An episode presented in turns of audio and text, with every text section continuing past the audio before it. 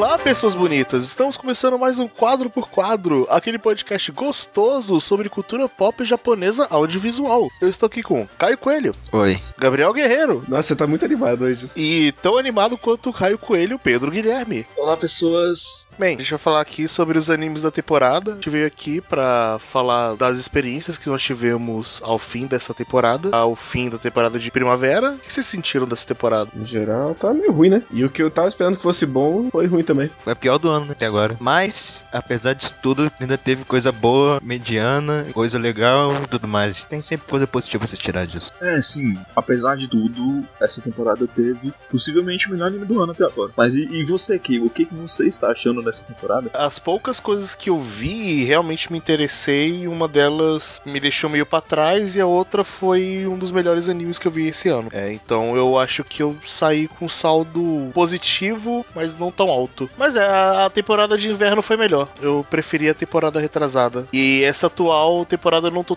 tão empolgado não, na real.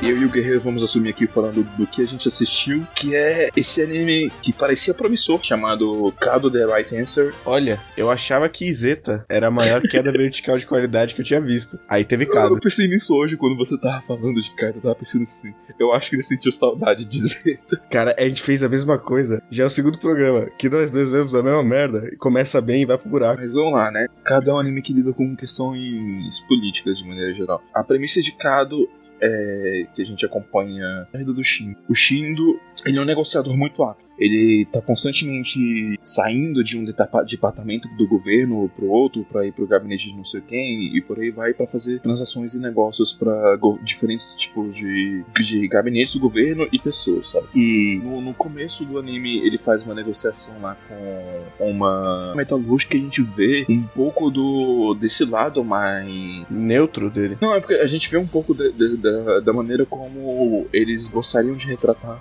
as relações políticas nesse mundo. sabe? Mostra a perspicácia do Shindo de notar que em uma situação no qual o, o gabinete queria simplesmente comprar um lote, ele conseguiu enxergar naquele lote uma oportunidade de negócio que traria muito mais louco pro gabinete se eles se tornassem sócios de alguma forma daquela metalúrgica. Então ele faz meio que uma ponte entre a metalúrgica e o gabinete, ao mesmo tempo tendo informações de que o presidente da metalúrgica e o presidente do gabinete se conhecem e se aproveitando disso para juntar os dois novamente e fazer mais um grande sucesso e por aí vai, sabe? Esse setup inicial mostra pra gente que o Shindo é um bom negociador, que ele é um exímio negociador e que para ele é extremamente importante encontrar o equilíbrio entre as duas partes. Porque para ele o negócio só funciona se as duas partes envolvidas saírem igualmente beneficiadas, de acordo com aquilo que elas querem. Partindo dessa premissa, algo acontece que vai mudar o mundo, de certa forma. Enquanto o Shino estava se preparando para sair do país lá, em mais uma negociação, eis que quando o, o avião estava saindo da pista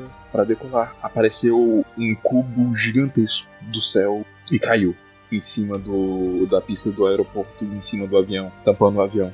Nisso a gente vê as pessoas do lado de fora ficando extremamente preocupadas e, e confusas com o que está acontecendo, porque afinal de contas esse objeto surgiu do nada. Ele possivelmente matou 200 passageiros e ninguém tem noção do, do que está acontecendo, mas dá para perceber que é algo de proporções muito grandes. O que acontece aí é que você percebe que na verdade o avião não foi destruído pela queda do, do objeto, ele foi absorvido pelo objeto. E dentro desse objeto que esse cubo gigantesco de 2 km quadrados, esse cubo se chama Cado. E esse Cado é basicamente a ferramenta interdimensional que um alienígena ou um ser interdimensional utilizou para contatar a humanidade. Esse ser se apresenta pro Shin, ele se apresenta como Zashuninha. No começo ele aparece como uma entidade sem voz e sem corpo, mas ele forma um corpo humano para si mesmo e ele demonstra ter capacidades absurdamente incríveis porque ele consegue criar objetos do ar e coisas Ele assim. é, ele é onipresente e onipotente dentro do, do cubo. Uhum.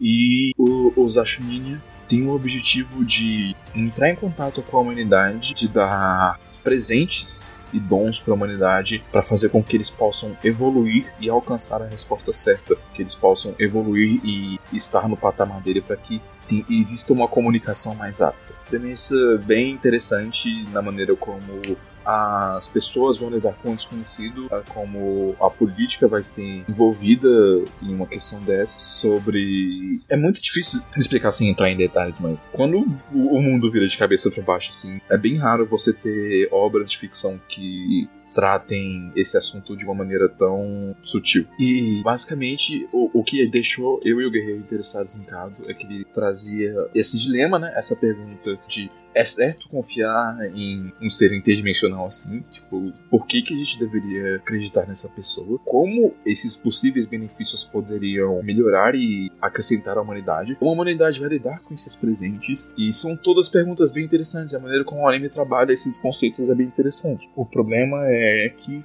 ele meio que deixa isso tudo de lado depois, e os personagens são meio merda. Ele deixa isso tudo de lado depois, não. Ele passa de um hard sci-fi pra um Battle Shonen em 3 minutos, com espada de luz e escudo de força. Não veja Kado. Não perca seu tempo vendo Kado, tipo, enquanto ele constrói, faz toda essa construção para uma história focada em política, em sociedade, ele joga isso tudo de lado de uma forma tão escrota, sabe? E tipo, ele tinha conceitos muito interessantes para abordar. Um dos presentes que ele entrega para a humanidade é uma fonte infinita de, de energia. Ele, ele mostra para eles como criar uma fonte infinita de energia. E qualquer pessoa literalmente qualquer pessoa pode ter acesso a essa fonte. Qualquer pessoa pode criar essa fonte. Em qualquer lugar do mundo. Então, tipo, basicamente, qualquer problema relacionado à energia está resolvido. Só que ao mesmo tempo, se você for para pensar, isso traz à tona vários outros problemas, sabe? Porque, tipo, enquanto você tem um grande problema em relação à solução de energia, você tem um problema de recurso infinito de energia que pode ser usado para coisas muito escrotas, porque a humanidade é assim, né? Mas tá, o Cado, Cado, Cado joga isso de lado para trazer uma outra questão à tona. Aí, tipo, tudo bem,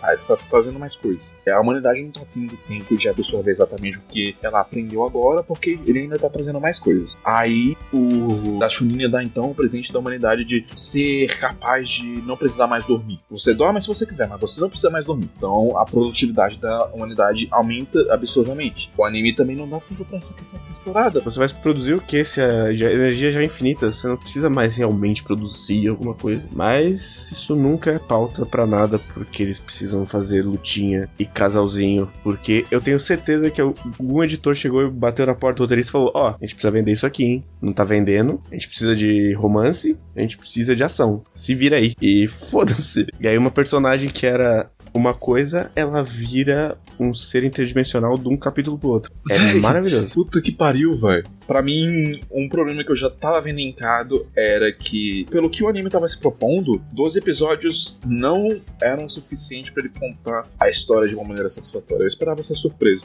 mas eu tava sentindo que não ia muito pra lugar nenhum. Especialmente porque eu sentia que os personagens não estavam entregando muita coisa. Os personagens cumpriam os papéis dele, mas os personagens não eram mais do que ferramentas. Pelo menos era o que eu sentia.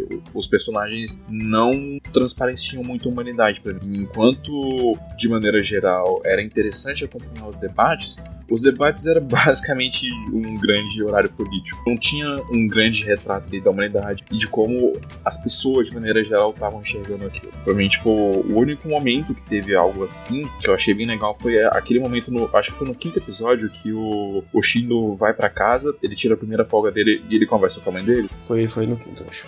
Esse momento foi legal, sabe? E eu também achava, achava legal a, a Saraka. É Saraka, né? O nome dela? Saraka uhum. ou Sayaka? A, a Saraka, como ela tava sendo abordada no começo começo, tipo, ela tava sendo abordada com uma personagem que era tão capaz quanto o Shindo, mas ela, ela era mais solta, ela era mais humana, ela não, não se segurava tanto quanto ele para falar as coisas que ela imaginava e tal. E tava indo tudo muito bem até que, tipo, ela virou um ser interdimensional e foda-se. Pelo poder do amor, que é o, a coisa que o, o ser interdimensional não consegue entender, é o poder dos sentimentos. Mas pelo menos é bonito, visualmente, pra Toei. A, a Toei às vezes tem umas coisas feias pra porra. Tem. Mas é tipo, eles podiam decidir se eles vão usar CG, se eles vão usar 2D, porque eles uma hora usam um, uma hora usam outro. Nos personagens é muito esquisito. Deve depender do budget. Mas é, cara, nunca se espera muito do mesmo estúdio que criou Shinzo. Bom, Shinzo.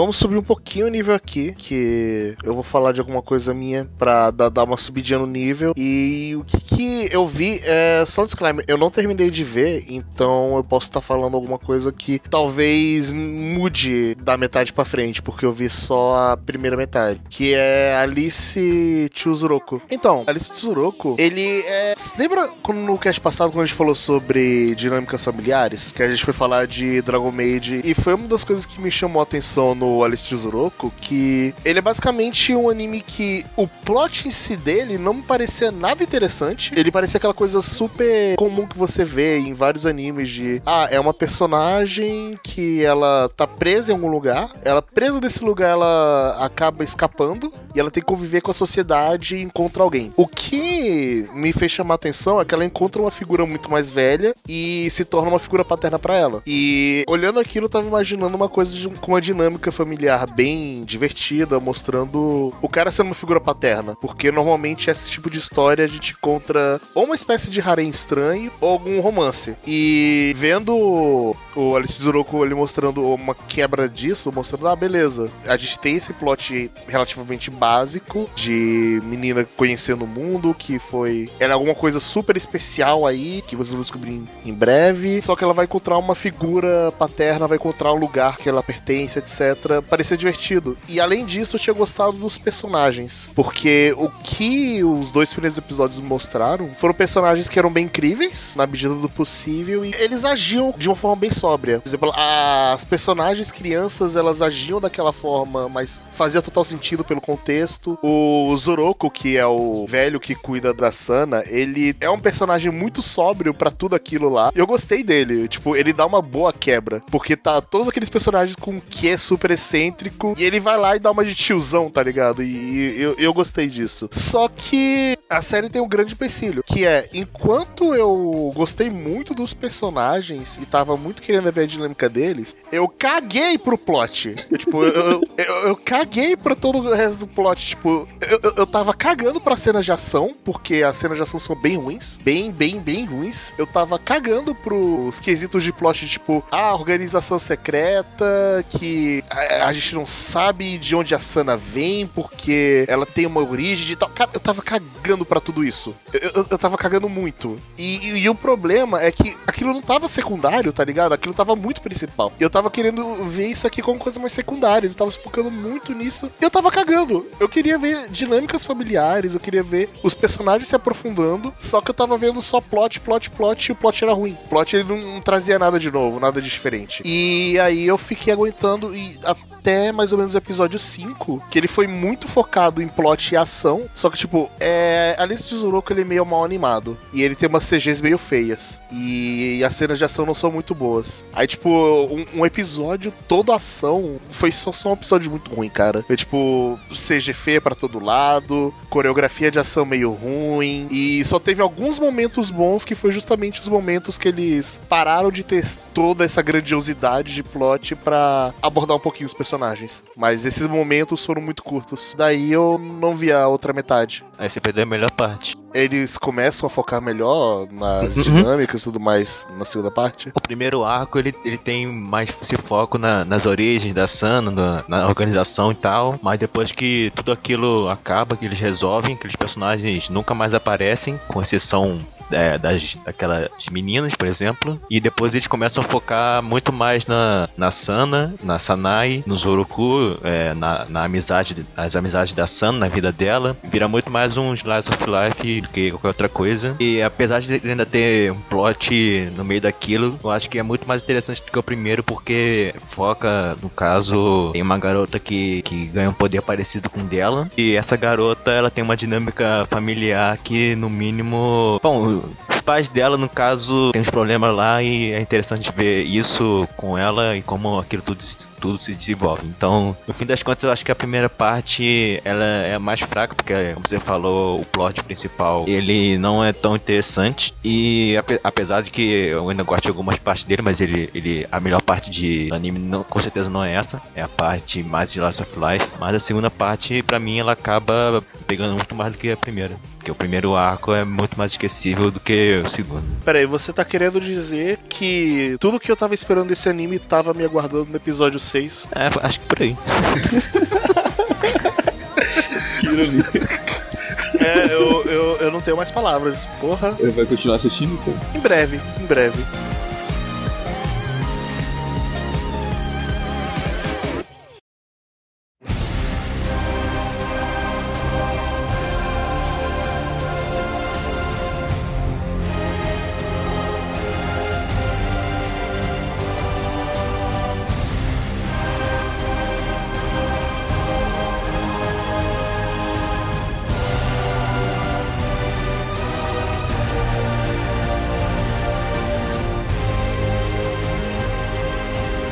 Sou um lixo de pessoa, então não tanto quanto o Pedro, porque eu vi eu vi a segunda temporada de Shingeki no Kyojin, eu, eu vi inteira. E é impressionante como ela arruma o mangá, cara. Não só visualmente, que o Isayama não sabe desenhar, e ele não se esforça pra saber desenhar, mas também estrutura de plot ele consegue consertar, porque a segunda temporada de Shingeki é basicamente focada em duas personagens. É o romance entre a Krista e a Ymir. Então, basicamente, é isso o foco dessa temporada, mais ou menos. E vai fechar o arco do Eren, que começa no primeiro episódio da vingança dele contra a Titã, que comeu a mãe dele. Isso não é spoiler. Ele consegue consertar o, o plot da Ymir, que no mangá fica muito solto. E tem coisas que ele revela só recentemente, e eles já botaram nessa segunda temporada. Então, estruturalmente, Shingeki tá muito melhor no anime do que no mangá. Visualmente também. E para você reconhecer os personagens também, porque para mim a Krista e o Armin são a mesma pessoa. É verdade. Dito isso, Valeu a pena? Shingeki no anime é bom? Até aqui é bom.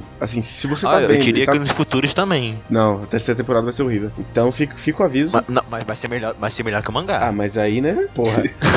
mas fica o aviso. Você tá assistindo e tá curtindo, para, para aqui. Não vai pra frente. Vai vir um arco agora político de uma pessoa que não sabe escrever política. É maravilhoso. E tudo pra frente é pior. Então, pare. Mas pera, é, então existe alguma resolução, né? Porque é o final de um arco que, a gente- que terminou nessa temporada, né? Sim. Ah, Ele serve como final? Se dá pra parar aí de boa? Ah, dá. Ele, ele tem um gancho grande pra terceira temporada, mas dá pra parar. Porque depois daqui o Eren não vai mudar mais nada pra frente. O ponto que o Eren tá agora, que é o capítulo 40, é o ponto que o Eren tá no capítulo 90. Então, você não tá perdendo nada. Caralho. Porque se tem uma coisa que Shingeki não sabe fazer é personagem. Personagem de Shingeki é tudo horrível. Mas ele tá no capítulo 40 ainda? Eu achava que ele tá bem mais pra frente, pô. Eu não sei. Não, tá no capítulo 90. Não, o... O, anime, o anime. em relação ao mangá. Ah, o anime. Eu não sei. Eu realmente não sei. Qual nota você daria de maneira geral pra Shingeki até aqui no anime? Até aqui, Uhum. se- setezinho, setezinho. Sete, sete, seis ali, ó. Tá ali. Porque honestos. Caralho, eu não imaginava essa. Eu é também muito não. bom até aqui. É, Me- guerreiro falando bom de Shingeki. É. Eu, eu imaginava que seriam 5 ou Não. 4. Pois é. Eu realmente gosto quando ele é todo promessas. O problema é quando ele cumpre. Mas rolou um corte no budget, então tá meio feio. Eles estão usando CG assim meio forte. Tipo o, o Titã Colossal, ele é feito CG inteiro e é feio. Vixe, a Adi tá tendo problema assim assim. É, não Ó, deve ter vendido bem o, o do como? trem lá. Ah, não, tá, o trem mesmo. Mas foda-se o do trem, pô. Shingeki vende pra caralho. Ele foi um perfeito, mas vende. Pois é, tanto é que essa temporada tem 12, a primeira tem 25, e acho que a terceira do ano que vem vai ter 25 também. Mas enfim, é legal, o que vem depois é uma bosta, assista por sua conta e risco. É isso. E a ação continua muito boa no, no anime.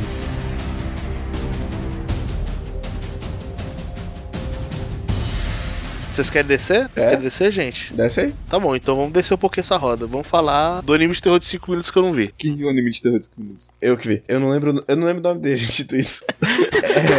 Porra!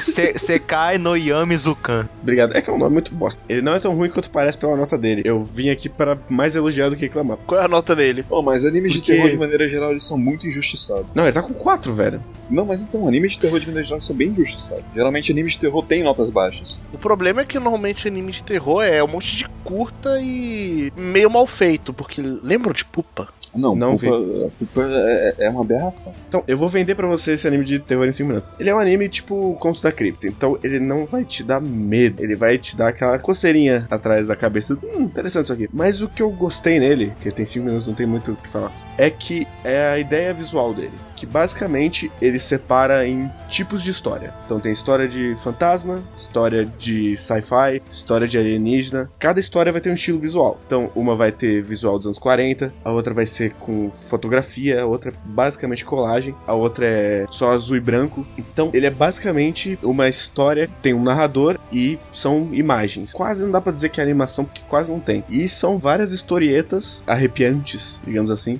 contados em 5 minutos, com estilos visuais únicos, com ilustrações muito bonitas. E eu acho que as pessoas que viram realmente entenderam qual era a pegada. E por isso que jogaram tão pra baixo a nota dele. É isso. Tem algumas histórias boas, outras são uma bosta, mas é muito melhor do que o, o que tem 4 no My Name List. É, então fica a recomendação. 5 Pra minutos. quem quiser tá, tá vendo algo curto e que Sim, é divertidinho. pode acabar sendo interessante ou não, pode ser um pouco horripilante ou não, mas que tem estilos artigos diferentes, parece, parece interessante, pô. Parece uma experiência interessante pra você ver casualmente. Tipo, ah, Uhum. não tenho tanta coisa pra fazer, eu vou atrás de. Só tem 5 minutos. Parece uma experiência boa. É uma, uma boa experimentação. O que eles fizeram? Bato palminhas por existir. Mas beleza, a gente falou já de Cado, a gente falou de Zuroco. Coelho, o que mais você tem pra falar pra gente? Tá difícil escolher, mas eu vou pelo que é mais fácil pra falar, que é Little Witch Academia.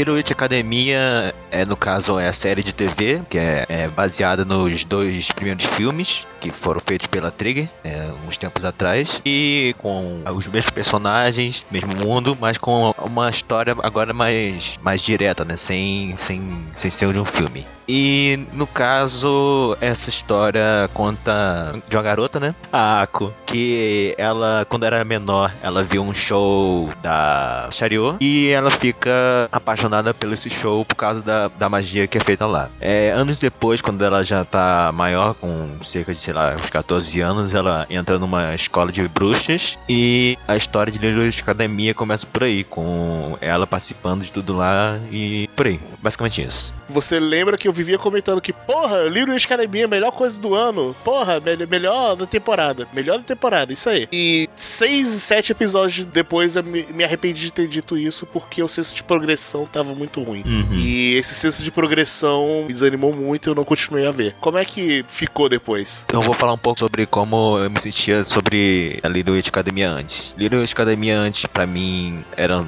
sei lá, uns dois filmes muito bons, que eu gostava muito. Os filmes são incríveis. O primeiro, ele é ok. Tipo, ele, ele é bom, só que ele não sobressai tanto assim. Só que o segundo filme, ele. Achei ele muito divertido. Muito, muito divertido mesmo. O segundo filme, inclusive, ainda é a melhor coisa da franquia. E eu tava muito feliz por ter uma, a série adaptada por um, por um formato de anime, né? Ainda mais tendo 24 episódios. Aí tá, chegou a série, começou, começou bem. Começou bem. Até o terceiro episódio vai bem. Aí depois. né? Aí com o tempo, é, eu fui vendo, vendo, vendo, mas uma coisa sempre me incomodou, que foi a Ako. Que antes eu gostava muito da Ako, mas a partir desse anime eu comecei a, a, a ter uma antipatia por ela, porque eu acho que eu não senti por nenhum personagem antes. E tudo que ela fazia, ela me irritava. E toda semana era o que, que a Ako tá apontando essa semana, o que, que a Ako tá fazendo, não sei o que lá, o que, que a Ako Toda Mas semana uma merda da.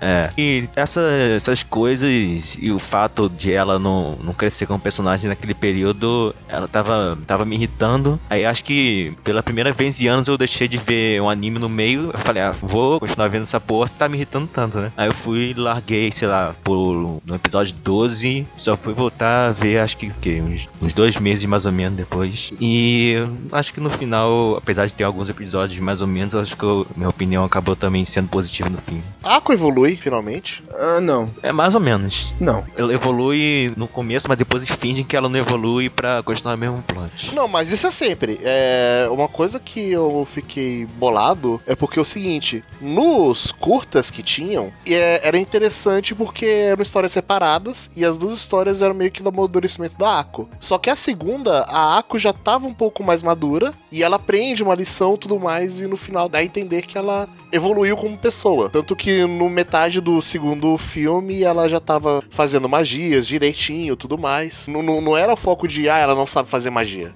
É, Era o foco do crescimento pessoal dela. E tem uma conclusão divertida ali. É uma conclusão legal. Só que o problema é que o, o série, em todo episódio, tava meio que repetindo a mesma fórmula e repetindo a fórmula principalmente do primeiro filme, onde ela ainda não entende nada de magia. Então era sempre Ako tenta aprontar, só que Ako não sabe fazer magia, Ako causa altas confusões. Sim, o problema da série é que ela quer abraçar o mundo. Então ela quer ter um plot, mas ela quer ser episódio. Ela quer desenvolver o personagem, mas ela quer manter os personagens iguais. E eu não tenho problema com não desenvolver o personagem. Eu tenho problema com você me fazer de otário. Que é você pegar e falar: Não, ela tá melhor aqui, ó. Olha só. Ela fazendo esse discurso bonito sobre magia. E aí no episódio seguinte, ela é a mesma de sempre. E aí ela faz um discurso bonito que ela não merece fazer. Isso é a primeira metade de Heroic Academia. Os primeiros 12 episódios são isso, sequencialmente. E se não fosse a Diana, eu não teria terminado essa série. Que ela é a melhor, melhor personagem dessa série de longe. Ah, com certeza. É, é que a primeira parte da temporada, eu acho que são os dois primeiros episódios, no caso, né? Eu ainda acho que ela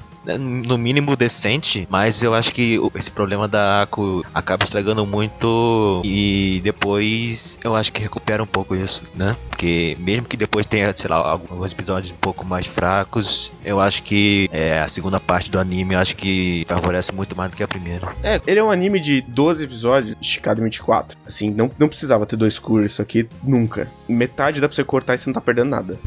Mas, sei lá, a parte boa no caso foi a segunda parte, né? Que começou a ter desenvolvimento da Diana, né? Do resto dos personagens. E também pra um, até mesmo, acho que o, o- um pouco do plot. Mas a primeira parte realmente eu acho que precisava existir mesmo não. Mas a segunda parte eu acho que valeu toda a série. Tem algumas partes que é um pouco bobo demais, mas eu entendo que é a proposta. Eu ainda tenho um problema com a meio que vilã, que eu acho que ela é muito bunda e não precisava ter ela ali. Que ela é meio que um paralelo com a Diana, mas o Uhum. paralelo entre a, a Chariot e a Aqua é um paralelo muito forçado. Então eu tenho um pouquinho de problema com isso, mas é a, a segunda metade é muito melhor que a primeira. É uma coisa que eu gosto, que eu sempre gostei de Heroic Academia, apesar de tudo, é a direção de arte dele. Continua muito bonito. Continua. É menos Eu, bonito. eu achava ele bonito, eu achava muito bem animado. Eu, eu achava muito criativo algumas coisas que eles faziam, a- a- as gimmicks Harry Potterianas que eles tinham. Continua tendo coisa muito boa desse tipo. Aham. Eu só acho que as cores estão um pouquinho lavadas. Não sei se você reparou isso também. Não, não achei não. Ah, o, fi- não. o filme parecia mais colorido. Esse parece Ah, mais. Ah, ah, não, o filme era mais colorido. É, esse parece que tá Ah, mais. deve ter sido mais caso cinza. do. Deve ter tido mais, mais budget. É, talvez. Não vai saber. Mas enfim, é, Little Witch Academia, a primeira parte é no mínimo decente, mas a segunda parte, sei lá, eu daria um 8 por aí. E sei lá, é isso. É, o segundo filme ainda é a melhor coisa da franquia.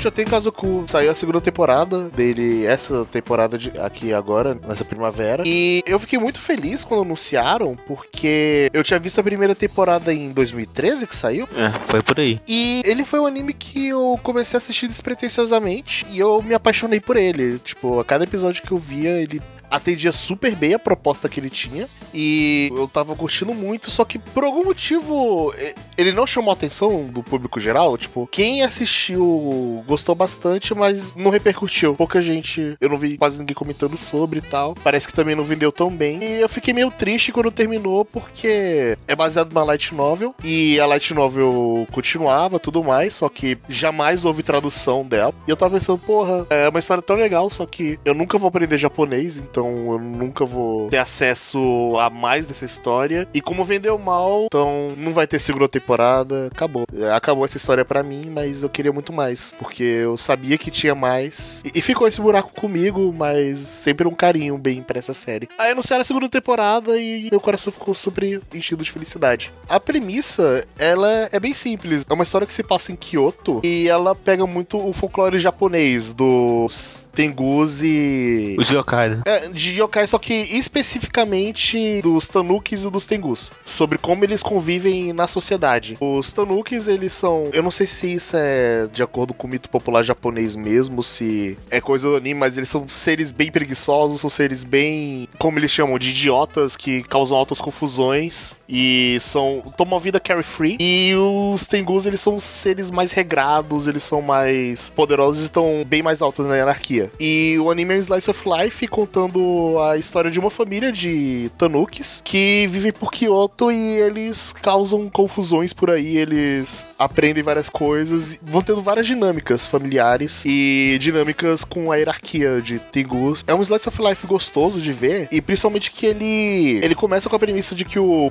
patriarca da família morreu e ele morreu por causa de um evento anual que os humanos têm de fazer um ensopado de Tanuki. O início desse anime é muito sobre o luto deles, como eles estão lidando com isso, só que de uma forma super leve e sobre o, o, dia a dia do Yasuburo, que é o personagem principal, lidando com a família, com os Tanukis e também com essa coisa na cabeça deles, tipo, olha, vai chegar o fim do ano, vão caçar os Tanuki aí e, e alguém vai rodar. E, e, ele sempre tem isso na cabeça, nas duas temporadas isso acaba virando um dos plots principais, mas o foco não é esse, o foco é basicamente a dinâmica da família e a dinâmica deles com todos os Tanukis. E com a sociedade Tanuki, com as intrigas políticas que tem nisso, que são intrigas que você vê que é bem besta na real, só que é, é bem escrito. É coerente. Né? É, é, coerente com o mundo, é coeso, só que tudo se você vê por algum escopo parece super imbecil, só que para aquele mundo, para aquilo que tá acontecendo, tem muito significado. interessante. E é gostosinho você ver os personagens evoluindo,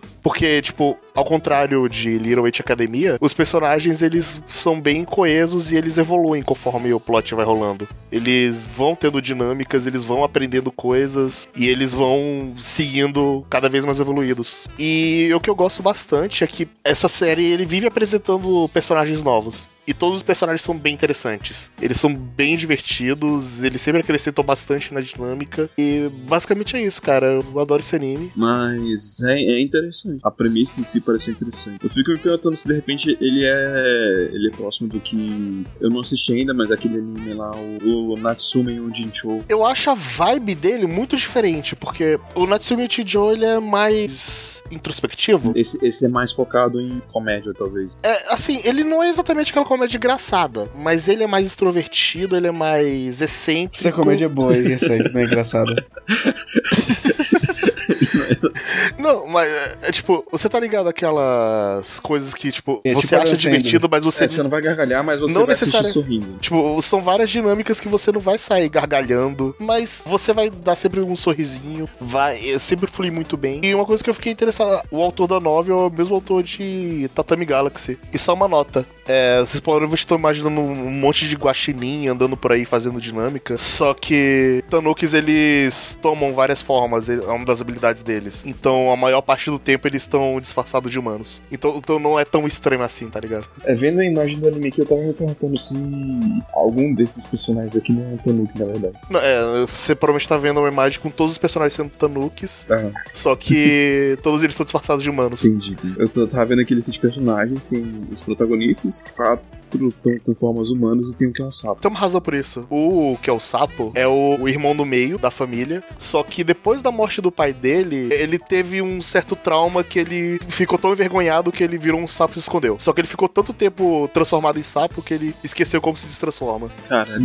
dependendo do quão fácil é de achar, eu vou assistir. Tem no Crunchyroll. Tem no Crunchyroll. Eu não sei se tem as duas temporadas no Crunchyroll, mas a segunda passou no Crunchyroll. Eu não sei se eles pegaram a primeira de embalo. Devem ter pegado. Eu não sei, o Crunchyroll às vezes faz umas merdas assim de não pegar as primeiras temporadas das coisas. Mas pelo menos a segunda eu tenho certeza que tem no Crunchyroll. Então vamos ver, né? Vamos ver. Mas de qualquer forma, se eu for ver, eu vou ter que pegar do começo. É, a primeira temporada e a segunda elas são bem interligadas, então se só tiver a segunda na Crunchyroll, não se atreva a ver a partir da segunda. Não cometam esse erro. Se você assistir a partir da segunda temporada, você não vai entender porra nenhuma.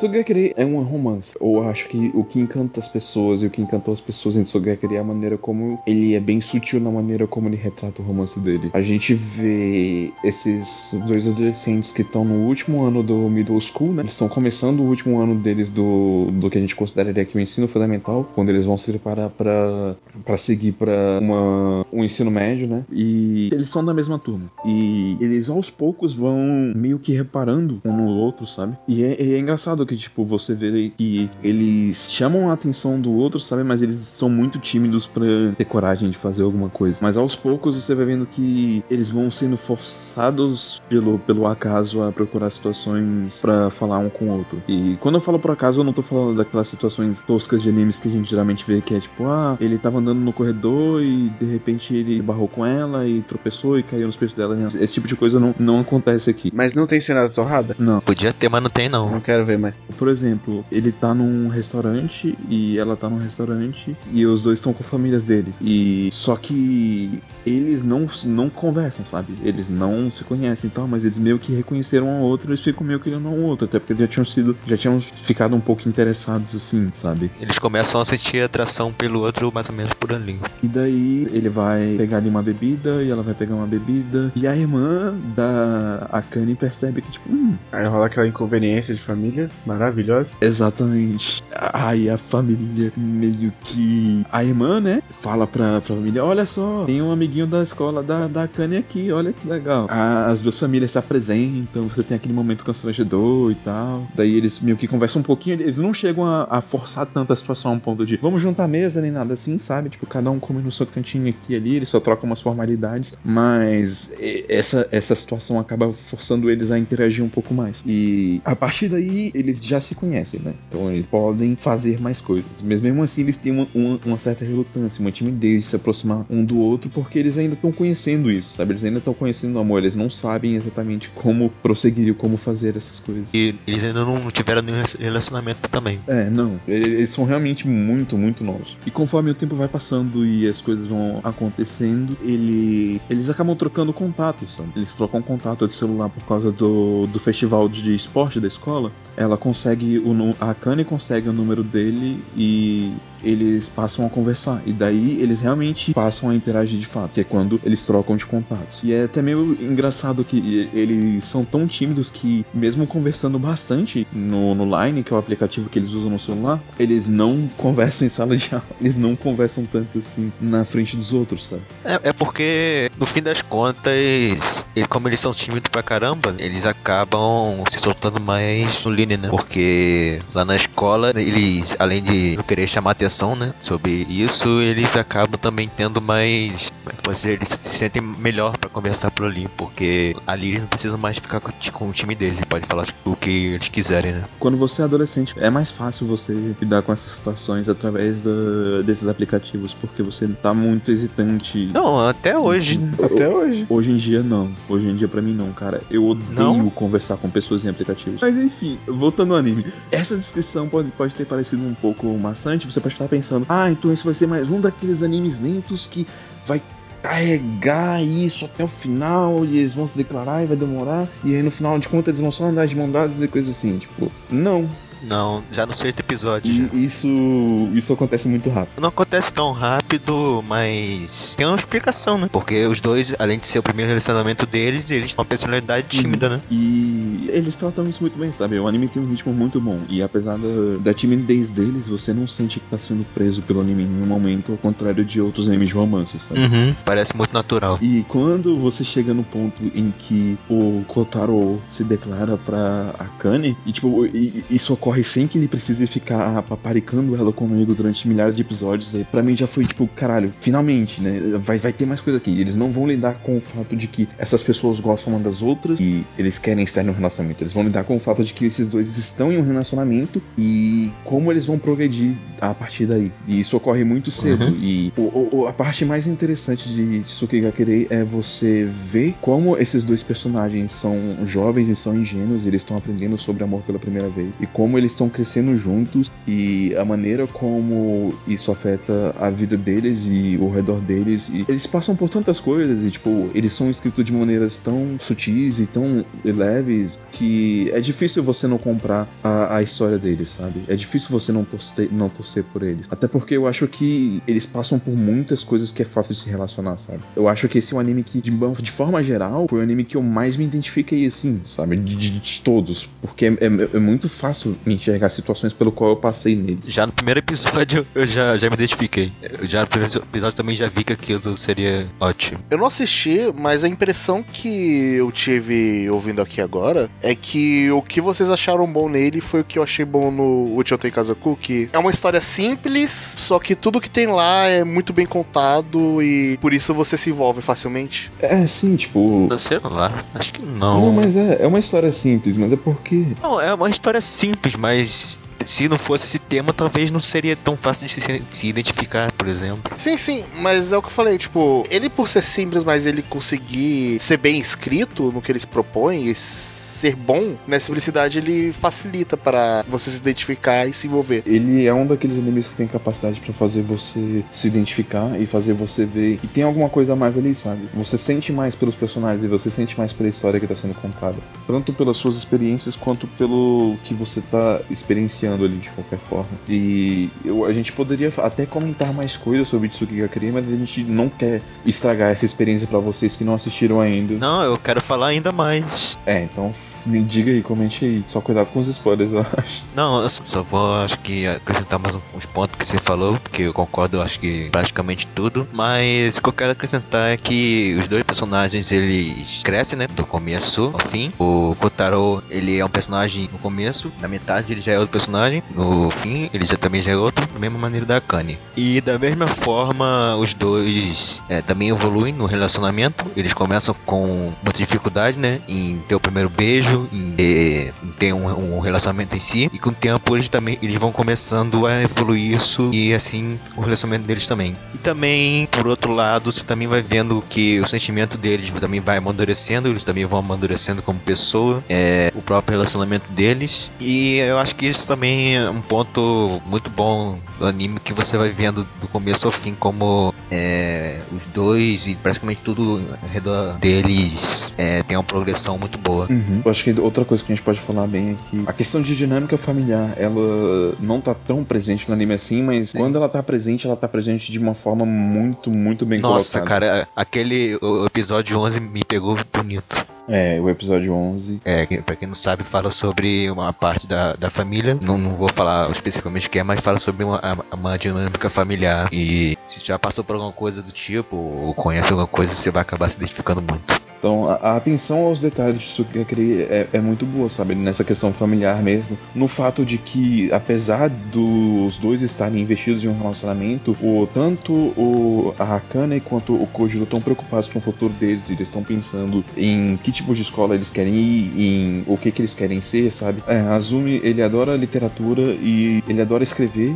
E ele quer ser um escritor um dia, sabe? E ele quer melhorar por conta disso. Ele também é uma pessoa muito ligada à cultura e tradição e a Kanye também, ela corre, né? uhum. né? Ela é uma atleta, ela gosta de correr. E é, é, só, é só um anime fenomenal que lida muito bem com os detalhes e com, com tudo. Então, assista Tsuki Gakure você não vai se arrepender. Agora a última coisa mesmo é só.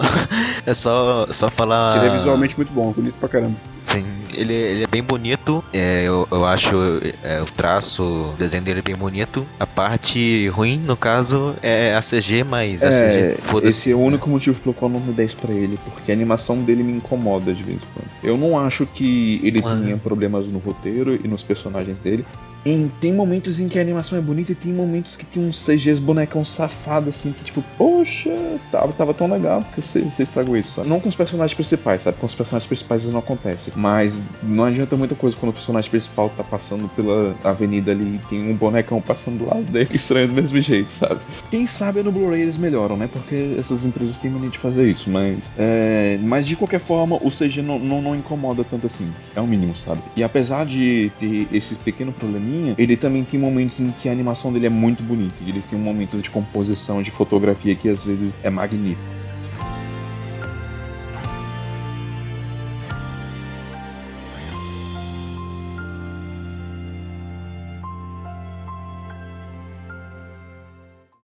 Eu cometi um erro terrível. Porque eu, eu decidi, por curiosidade, ver Eromanga Sensei. Você arrastou todo mundo e... no buraco. Na verdade, foi o Pedro que arrastou todo mundo. Eu só fui na vibe, só fui no bonde. Então, eu queria começar, antes de falar de Eromanga Sensei em si, com a frase de: O ser humano ele tem uma certa fascinação pelo grotesco.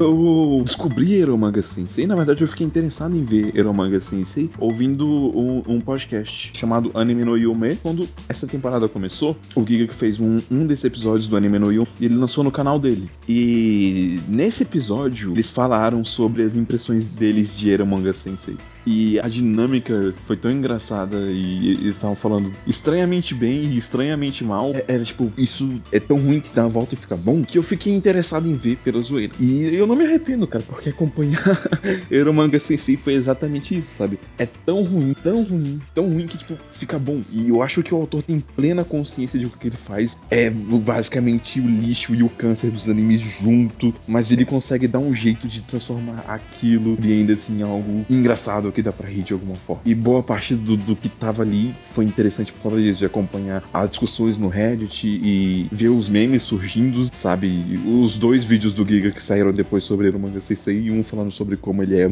a obra-prima, o lixo que transcende o lixo, anime é um lixo e eu também sou, e por aí vai. E foi, foi uma experiência boa por causa disso, sabe? Porque era algo que eu não precisava estar pensando muito pra assistir, eu só ligava, assistia, dava umas risadas e seguia em frente. E por incrível que pareça, eu tenho coisas positivas a ressaltar de Eromanga Sensei, mas eu vou falar disso depois. A minha experiência começando a ver foi igual a do Pedro, com a diferença de que eu não tô tirando prazer disso. é só um lado masoquista meu que tende a ver coisas ruins e fica rindo do próprio cringe e quer ir atrás ah, pra ver até qual é o fundo do poço. Eu quero entender a, a pior parte da humanidade. Porque, cara, é, é, é Ori no Imoto todo de novo.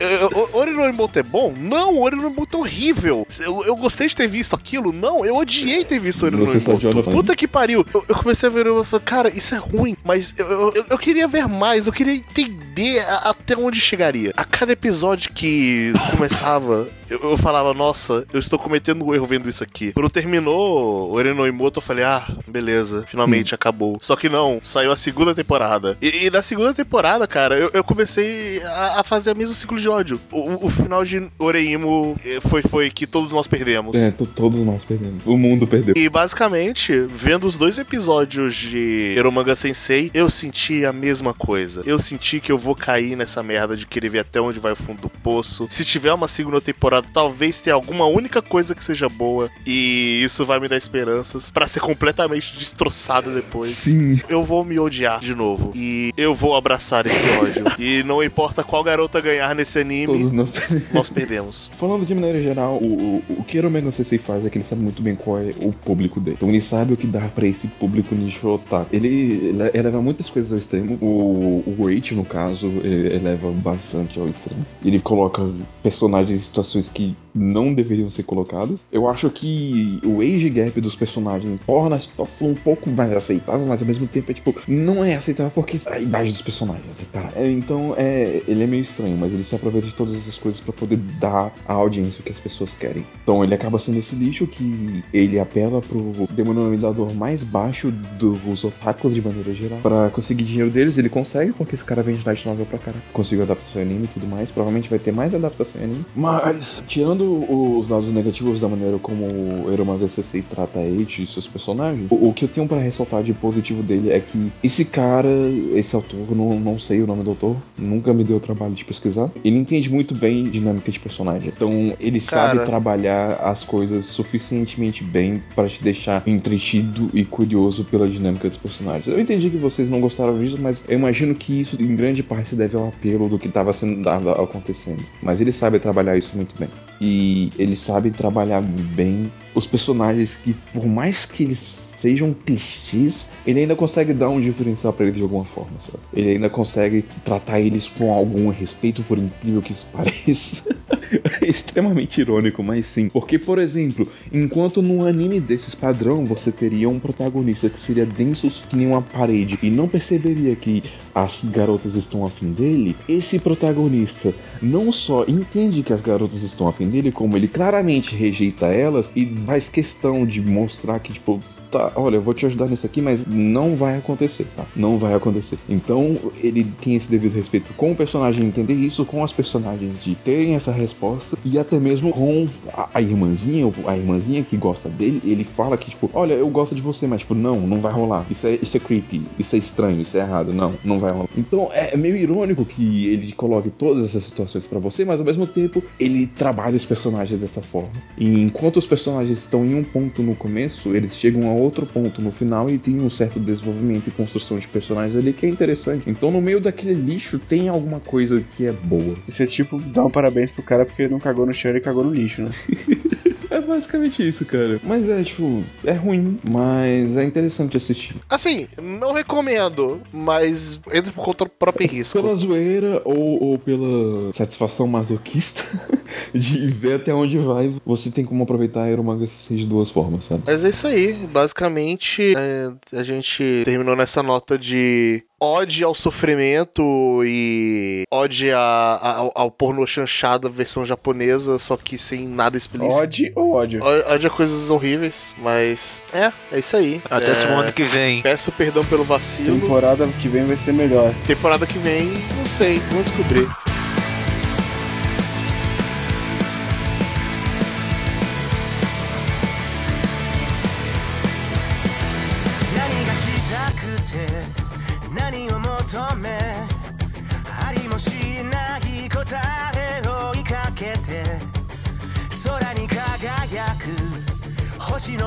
一つに問いかける。すれ違ってきた光と影。未来の足音に苛まされ静まに響く。